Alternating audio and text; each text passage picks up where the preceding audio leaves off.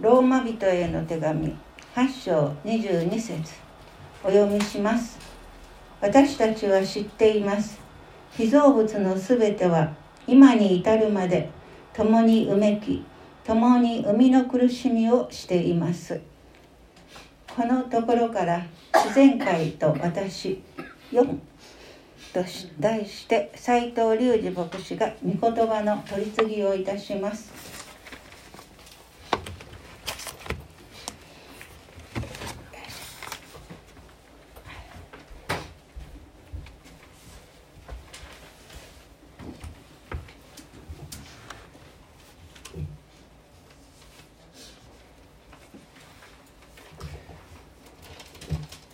拝をあ御言葉の取り次ぎをするに先立ってちょっとあの分かち合いたいというかお祈りしたいことがありまして、えー、吉備教会の会員ではないんですけれども長らくこの吉備学区の中でクリスチャンとして、えー、歩まれた花岡康弘兄弟が召されたっていうことですね、えー、連絡をいただきました。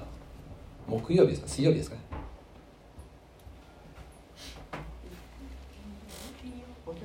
おとといありがとうございます。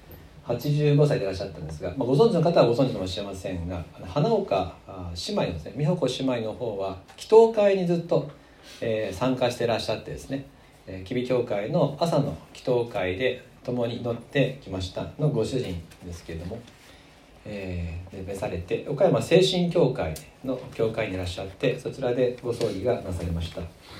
ただあのよくご存知の方いらっしゃると思うんですがあえて紹介したのはこの吉備の学区の中でかなりあのクリスチャンとしては会えるのが厳しい大内だっていう地域にあって静かにずっとイエス様を見つめながら歩まれた方がいらっしゃったっていうこと。その方はずっと祈りながら歩まれて決してなんか大きなですね派手なことをなさったかどうかは知らないですけども静かに教会を支え続けて歩まれ続けて主のもとに帰ったっていうことにやはり尊敬の念を覚えつつ一言祈りたいなと思わされた人ですし私たちもまたこの地域にまかれた種として静かにしかし主を思いながら歩み通すっていうことに重ねてですね思いを馳せたいなと思う次第です。一言お祈りします。天の父様花岡康弘兄弟、えー、本当に若い時からずっとイエス様を信じそしてひたすら与えられた教会に通い続けて家族と共に歩まれてそして地上での生涯を全うしてあなたのもとに戻られました。今は主の永遠の安息の中にあることを覚えて皆を崇めます。そうやって一人の方が長い長い間この地域に生活しながらあなたと共に歩んだ。事実を覚えて主の皆を崇めます。私たちもまたこの地域にあってそれぞれの場所で主と共に歩んでまいりますが私たちもまた右にそれたり下に引き下げられたりする思いになることがあるかもしれませんが静かにあなたに支えられながら全てを全うしてあなたのもとに帰れるというあなたの守りの約束を知っておりますからありがとうございます。どうぞ残された美穂子姉妹とご家族の上に慰めがありそしてますます主の素晴らしさの証しをする過程として花かけが用いられますようにと祝福をお祈りいたします。感謝を持って救い主イエス・キリストの名によってお祈りします。アーさて、えー、自然界と私」というシリーズが今日で終わりです。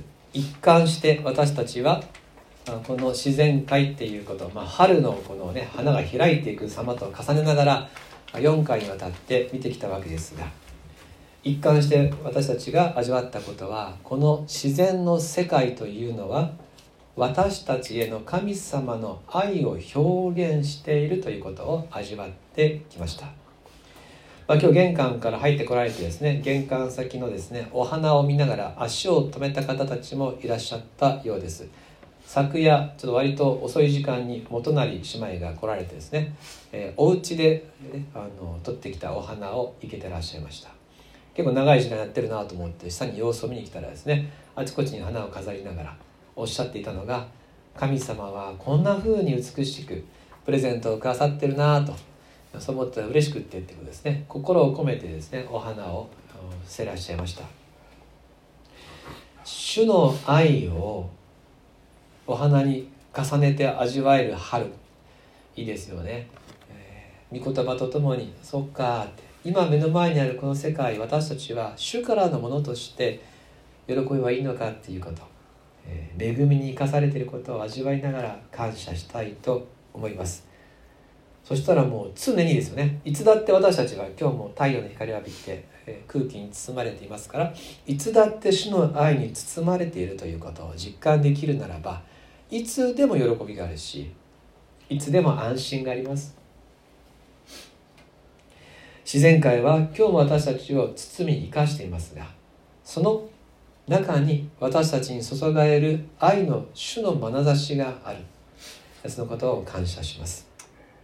さて一方でローマ書はこの自然界が私たちを愛しつつももだえ苦しんでいるっていう表現をするんですね。もだえながら後の日を待っているという事実も語ります。8章22節。じゃあご一緒に読みしましょうか。3、はい、私たちは知っています。被造物のすべては今に至るまで共にうめき共に生みの苦しみをしています。被造物すなわち自然界のすべてが共にです。全部の生き物が自然界のすべてが連動して忍耐してうめいている。この世界が終わり新しいものが始まる時を待ち望み続けていると言います。それはいつのことなのかっていうと私たちが人間が神様と完全に交わりを持つ時。私たちは神の子供と呼ばれますね。イエス・キリストを信じた人はみんな神の子供です。そしてその神の子供が本当に神の子供として完成される。天国で神様と一つにされる時に同じく自然界も本来の姿を取り戻す。それを私たちはローマ書の8章19節から読んできました。振り返りながらですね味わいます。ローマ書8章19節から読ませていただきます。被造物は切実な思いで神の子供たちが現れるのを待ち望んでいます。被造物が虚無に服したのは自分の意志からではなく服従させた方によるものなので彼らには望みがあるのです。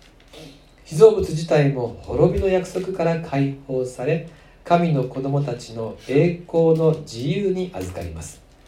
私たちは知っています。被造物のすべては今に至るまで共にうめき共に生みの苦しみをしています。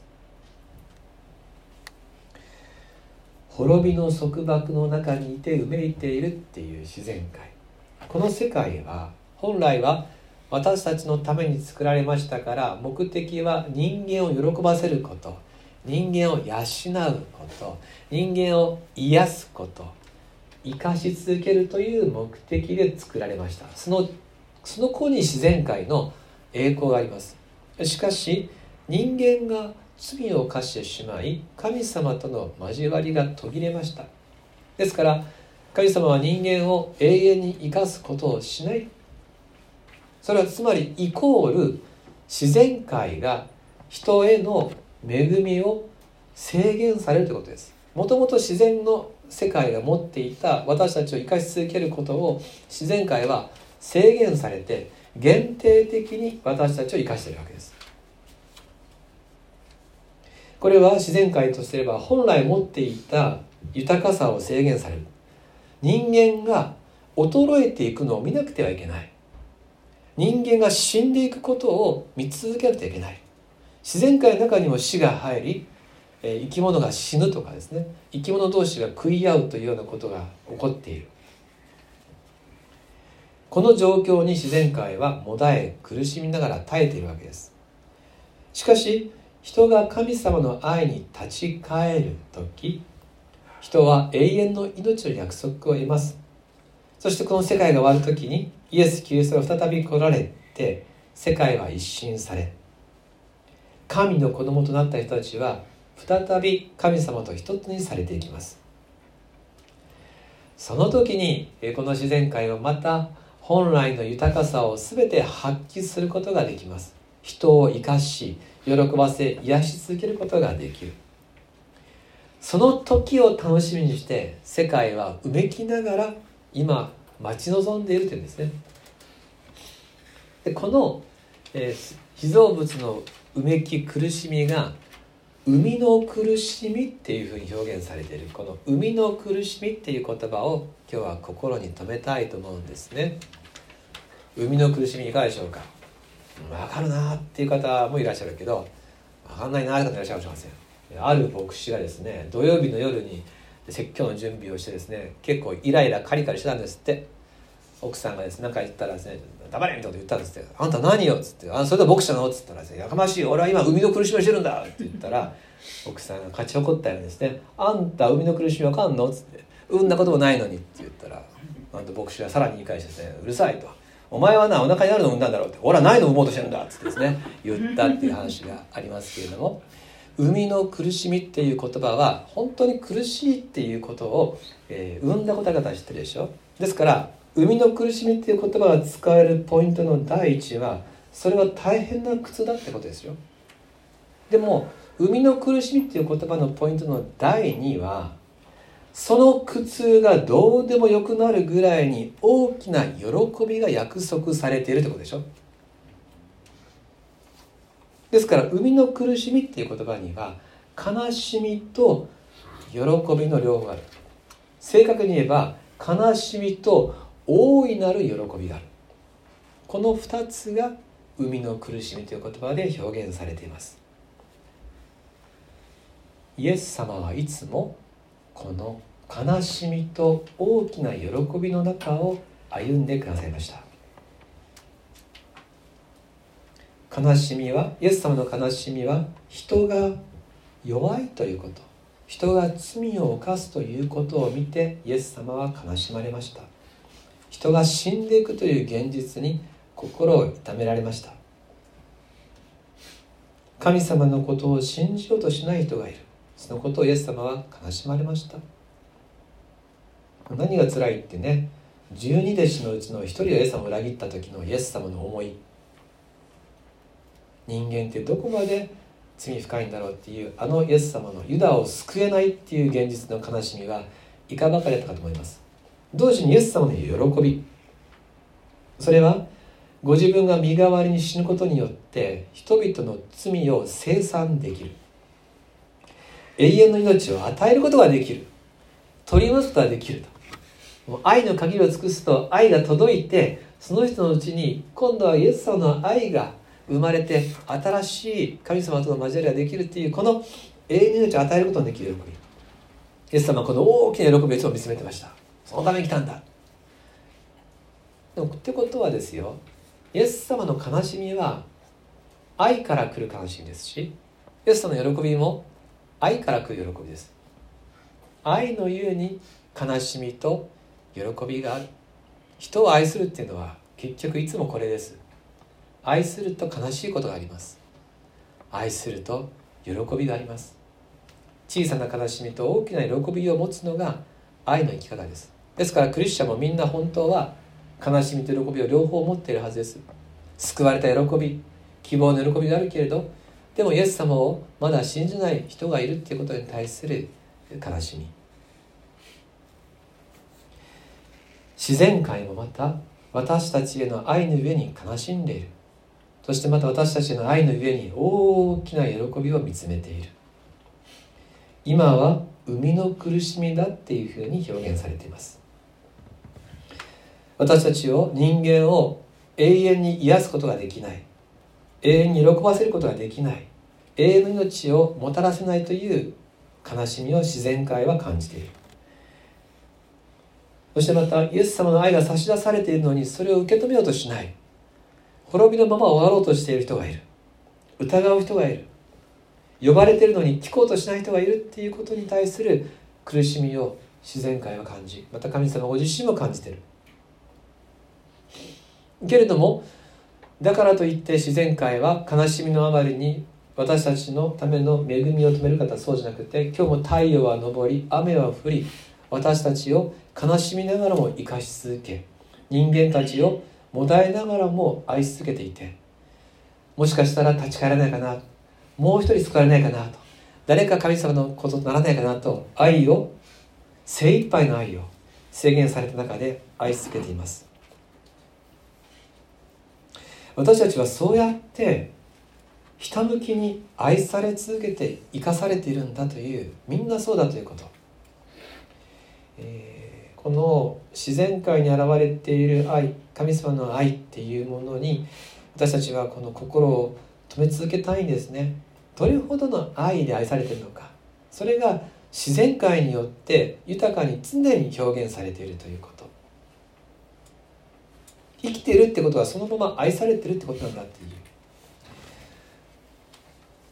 親の愛が一番近いですよね。寝ても覚めても子供を思って絶対見捨てない愛。時には叱ることもします。そして守り続けます。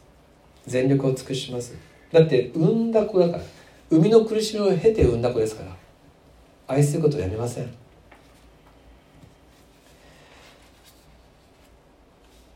自然界は私たち人間の現実を見て苦しんでいるということ。そして次に海の苦しみゆえに素晴らしい喜びを見つめているということ。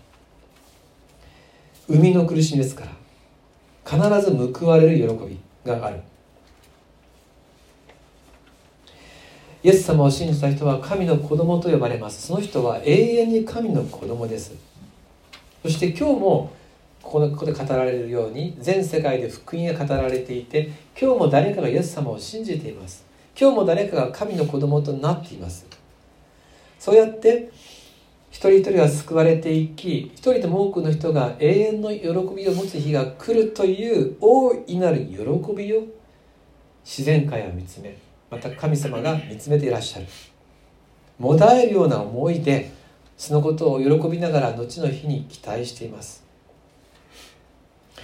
ローマ8章22節にこうありました。私たちは知っています。被造物の全ては今に至るまで共にうめき共に生みの苦しみをしています。全部の自然界のものがその時を救いの時を待ち望んで今この時を悲しみながらも耐えているっていうことです。全てが共にですから。極論を言えば全ての水分子が全ての素粒子が全ての私たちがまだ見つけていない物質が震えながら私たちの救いの日を待ち続けている。そして私たちを生かしている。私たちの体の全細胞が全ての遺伝子が震えながらその日を待っている。あなたを救いたい。あなたを喜ばせたい。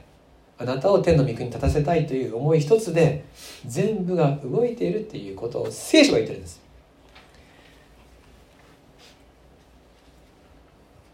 だからこそ生みの苦しみなんです。この希望は失望に終わらない。必ず主の前に私たちを立たせる。必ず天の御国で喜ばせるというその希望に心を縛られて海の苦しみの中に今いるということ。そしてその時が来ると苦しんだ甲斐があった。もう苦しみ忘れるほどの喜びを感じる。そういう希望に向かって宇宙は一秒一秒時を今も刻んでいるということです。私たちは知っています。被造物の全ては今に至るまで共にうめき共に生みの苦しみをしています。私たちにとって生きていることは当たり前に思えるでしょう。こうやって呼吸をして水を飲んでご飯を食べていることは太陽の光を浴びることは当然のことと思えるでしょう。それは全部当たり前のことにしてしまって他のことに不満を感じたりいろんなことでつぶやいたりするかもしれません。でもクリスチャンはそうではなくて今の一瞬一瞬の中に私たちへの緻密な愛があるということを覚えご一緒に驚きたいんです。そんな愛で本当に愛されているんだろうか？と疑うことがあるかもしれません。でもあなたを愛した親のことを思ってください。寝ても覚めてもあなたを思ってくれるありがたい存在がいたでしょう。そして神様はその愛にさらに勝る愛で私たちを愛してるとするならば神様は眠ることもなくまどろむこともなく私たちへの思いを持ち続けてくださっている。どうぞ。どんなに尊い愛に包まれて一回ごとの呼吸が許されているかということを覚えて感謝したいんですね。今を感謝したいです。今生かされてるっていうことをここに一瞬一瞬に主の愛があるんだと。そしてそれを感謝した上で加えてどんなに素晴らしい将来が用意されているかということを覚えて感謝しましょう。第一ペテロペテロの手紙第一5章10節。前にも出ますかね？あ出てますね。ペテロの手紙第一5章10節。えー、開かれている方もいらっしゃいますね。前見てる方もいらっしゃいますね。一緒に読みしましょうか。3はい。あらゆる恵みに満ちた神すなわちあなた方をキリストにあって永遠の栄光の中に招き入れてくださった神ご自身があなた方をしばらくの苦しみの後で回復させ固く立たせ強くし不動のものとしてくださいます。第一ペテロ5章10節。私たちに与えられているのはあらゆる恵みに満ちた神からの永遠の栄光です。あらゆる恵みに満ちた神からの永遠の栄光。時として地上ではしばらくの苦しみを味わうでしょう。しかしそれは生みの苦しみです。必ず回復と喜びがあります。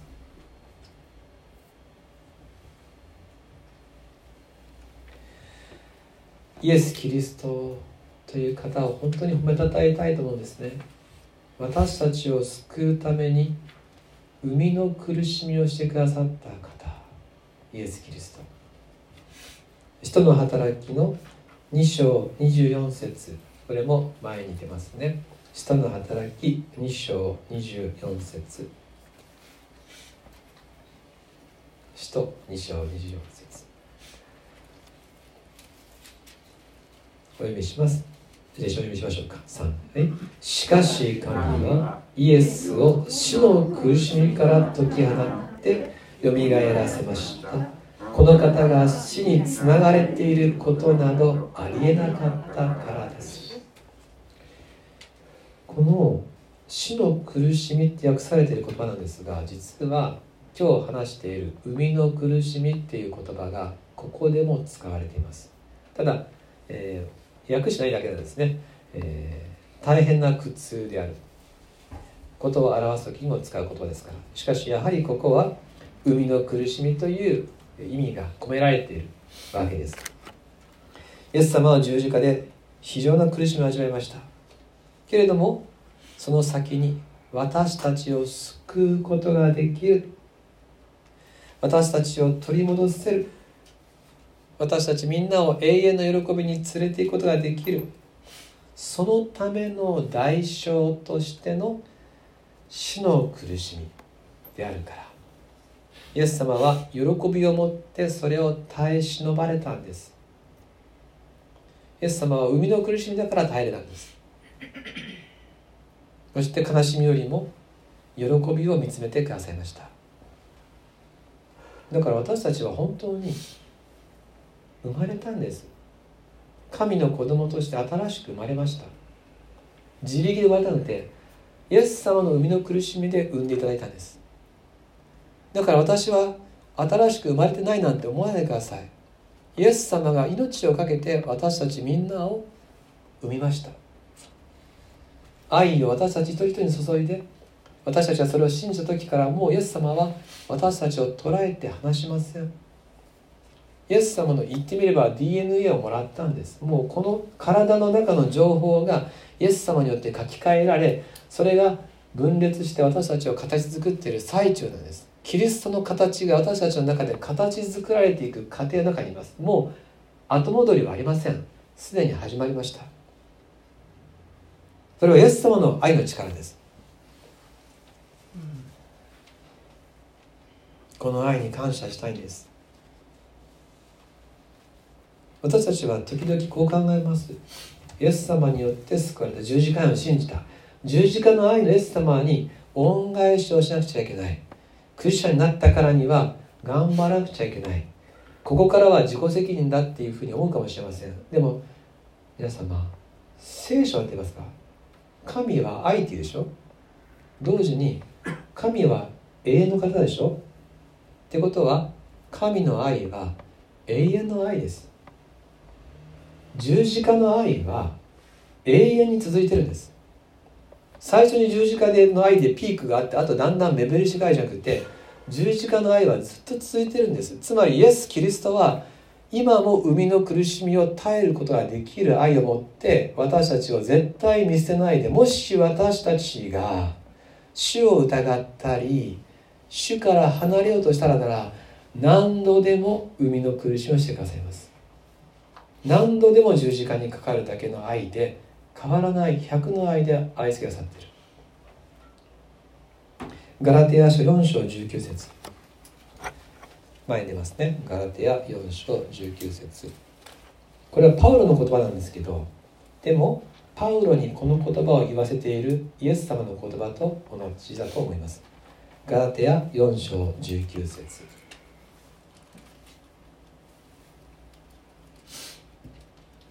はいお読みしましょうか。3はい。私の子供たちあなた方のうちにキリストが形作られるまで私は再びあなた方のために海の苦しみをしています。ガラテヤ教会でガラテヤ人の人たちがイエス様を信じました。やった救われた愛だ。彼らは聖書のこと知らないんですよね、えー、旧約聖書とか知らずに今いましたから。ですから言ってみればイエスの愛だけで生きてる人たちだったんですよ。ユダヤ人のクリスチャンたちから見たらもうちゃんちゃら幼稚なふうに見えるんです。何にも聖書の知らないじゃないかと。旧約聖書のがあってねそこではこう書いてあると。安息日を守りなさい活量を受けなさい。行いが大事なんだみたいなこと言われる時にガラティアのクリスチャンたちはそう言われたらとてもざわざわしてですね。確かに自分みたいなチャランポラな人間がですね永遠の字とかって言ってた。ユダヤ立法主義になびいてですねもう一度なんかこう行いの中心になりそうだったわけ。その時にパウロはもう一回海の苦しみをするぞと。命を懸けてもう一回伝えるよって。キリストの愛だけなんだ。もう何と言われようと。ユダヤ人たちからどんなに自分が非難されようと。私は言い続ける、そういうふうに言ったわけですがもしも私たちが信仰の歩みでぐらついたりとかあるいは、えー、ですねこの人と人の関係の中に巻き込まれていって神様とは違うところでこの頑張ってだんだんとこう自分が疲れ合っていくようなこともあったりするかもしれませんがそういう時にイエス様はそんな私たちの様子に一喜一憂しながら忍耐強く愛し続け私たちを必ず天の御国まで導くために海の苦しみをしてくださる方。本当にありがたいことです。ただいかがでしょうか？いやそんなイエス様にですね何度も苦しませるのは嫌だなと思われますよね、えー、もうちょっとあのすくすく成長したいなというか、えー、イエス様のこの苦しみではなくてイエス様を喜ばせる愛のしたいと思うと思うんですがじゃあどうすればいいのかっていうことを最後に触れて終わりにしますね。赤ちゃんから大人になる、えー、神様の子供としてせっかく生まれたんですから神様の子供として歩んでえー、行くのが一番楽だしですね。楽しいわけですけれども。秘訣はですねしっかり栄養をとるということです、えー、生みの苦しみで生まれた子はお母さんのおっぱいを飲んでですねすくすく育てばいいわけです。第一ペテロ2章1節と2節。ペテロの手紙第12章1節2節。お読みしましょうか。第一ペテロ2章1節2節3はい。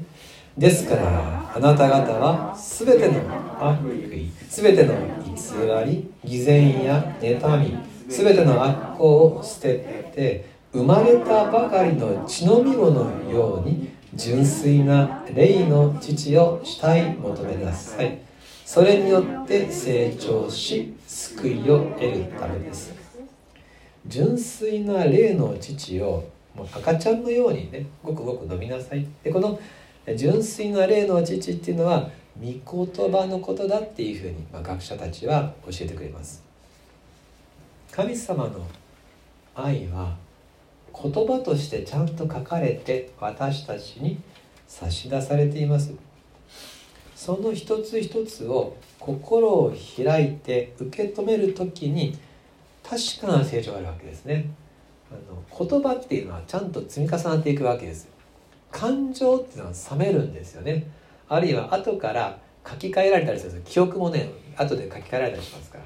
経験とかの感動っていうのは実は人格形成においてはですねちょっとあの頼りないところあります。しかし言葉っていうのは変わらないんですよね、えー、ですから言葉で受け止めたこの土台っていうのはちゃんと積み重なる土台になっていきます。聖書が私たちに神様の愛について書いてあるんですね。それをそのまま「そうか」ってびっくりすること書いてますよね。神の子が私のために十字架にかかって死んだって罪許されるって書いてあるんですよ。永遠の命を与えるって書いてあるんですよ。それをそのまま感謝です。って受け止める時に私たちの信仰の土台がビシッてするわけですよね。するとイエス様をそんなに悲しませなくていいような一歩一歩歩むことができる。救いの喜びが確かなものになっていきます。愛する皆様私たちはとにかくとても手厚い主の愛に包まれて生きております。イエス様が十字架にかかり生みの苦しみをしてくださって愛が分かりました。イエス・キリストの十字架を信じる人は皆神の子供だと聖書は宣言してくれました。そして私たちがやがて神様の前に立てる日まで自然界全体のこの環境がうめきながらですね私たちを愛している私たちに期待している私たちを養い育てているということを今回味わいました。そしてイエス様ご自身がその日まで私たちを守り続けようと惜しみない愛を注ぎ続けてくれているということを知りました。まだパウロのようにですねイエス様を伝えてくれた信仰の先輩たちがいつも私たちのことを気にかけてくれてるんですよね。これも忘れがちですがヨナソン先生も毎日私たちのために祈ってるとおっしゃったでしょう。あなたを救いに導いた人はそんな思いでいてくださる。信仰の仲間たちもいますよね。お互いに祈り合ったり伝え合ったりしています。こんな手厚い愛の中で私たちは常に覆われ包まれています。この大きな愛の中で私たちは一人一人御言葉を慕い求めその愛の豊かさを知りながら期待を膨らませて今を生きていきましょう。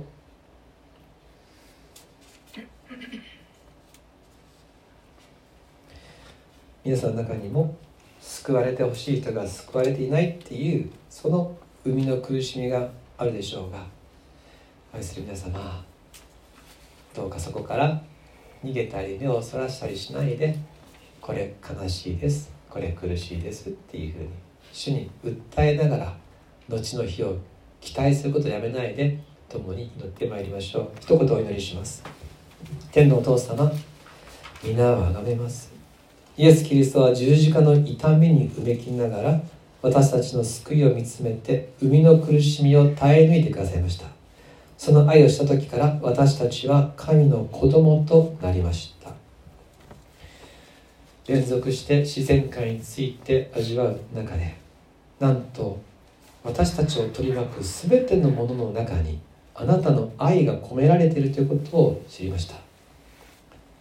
さらに未来にはさらに素晴らしい永遠の命が約束されていることを感謝します。私たちへの愛ゆえに全被造物が後の日を待ち望んでうめいていると知りました。こんな大きな愛に包まれて生きられることを感謝します。あなたの愛に身を委ねます。地上においては苦難があります。悲しみもありますがどうぞしよう。その一つ一つから目をそらすのはなくて生みの苦しみとして勇気を持って痛みや悲しみを見つめていくものになりたく願いますから。願わくは御言葉の父を主体求め。あなたの愛をさらに豊かに知る者たちとならせてください。救い主イエス・キリストの名によって祈ります。アーメン。